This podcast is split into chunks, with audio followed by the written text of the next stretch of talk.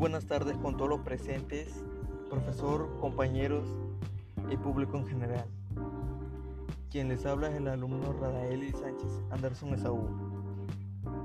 Y en esta oportunidad me alegra de darle la bienvenida al Rincón de la Lectura.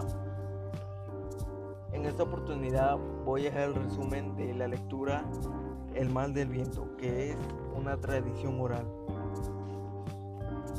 Sin más preámbulos, comencemos. Esta tradición oral ecuatoriana nos habla de que el viento no es uno solo, sino que es una familia.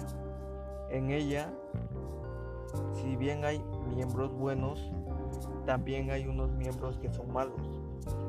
Entre los vientos malos tenemos el viento del cerro, también conocido como el viento de montaña, que causa el soroche,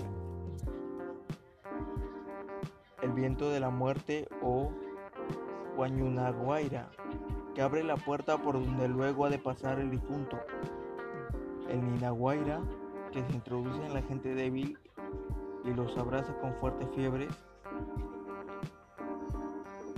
También está el más soplador, que habita en quebradas lúgubres y que es capaz de enfermar a la gente con dolor de cabeza y mareos. Pero el peor de todos es el acapana, o Yanahuayra, porque no ataca al cuerpo, sino al alma de las personas. Bueno, ese fue el resumen y solamente quiero agregar un dato.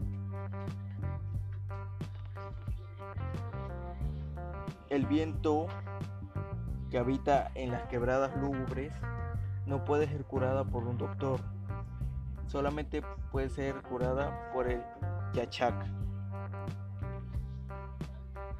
Bueno, eso fue todo el resumen y eso fue todo en esta oportunidad. Los invito a seguir escuchando más mis podcasts y